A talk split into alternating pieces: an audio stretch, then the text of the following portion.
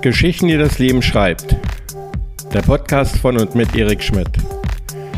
Wöchentlich neue Folgen. Mehr Infos unter geschichten.erik-schmidt.de.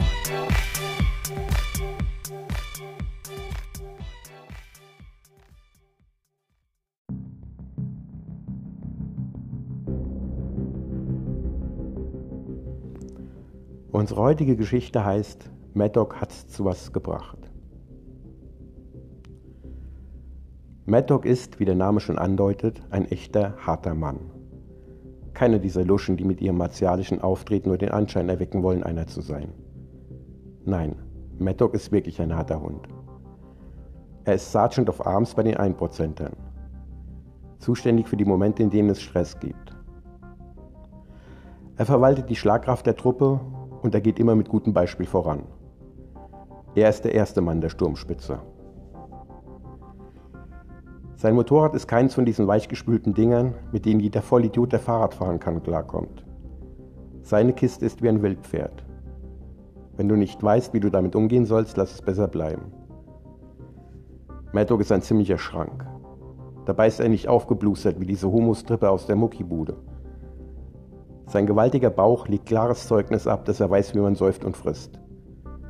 Ein Obelix, der erst gar nicht in den Topf voll Zaubertrank fallen musste, um so zu sein. Das ist seine Natur. So führt er auch seine Maschine. Für einen normalen Motorradfahrer wäre das Teil unmöglich unter Kontrolle zu behalten. Dieser würde den Bock oder viel wahrscheinlicher gleich auch sich selbst schrotten.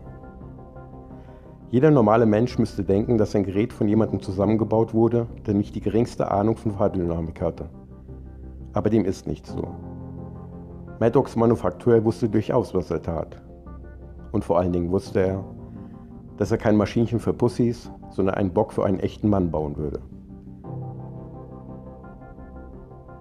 Und auch Matt selbst hatte oft Mühe und Not, sich darauf zu halten. Kurvenfahrt fast unmöglich. Das kleinste bisschen Nässe und es grenzte an Selbstmord, ihn überhaupt zu bewegen. Aber Doc konnte ihn fahren und wie er ihn bewegen konnte.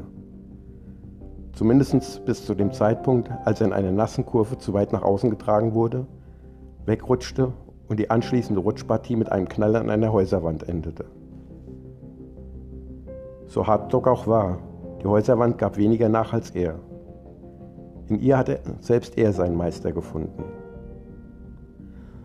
Nun sitzt Doc auf einem anderen Ofen. Er und seine Gang ist eine Familie, da lässt man sich nicht denken.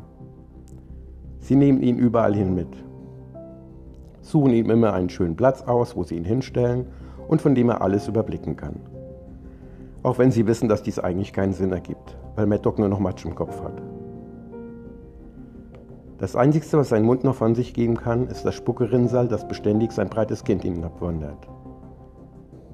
Könnte man ihn heute fragen, ob er es bereuen würde, sich diesen Bock angeschafft zu haben, er würde einem eins in die Fresse hauen wollen, wenn er denn könnte. Denn Maddock ist ein echter Mann und er lässt das Denken auch sein, wenn es ihn dafür alles andere kostet.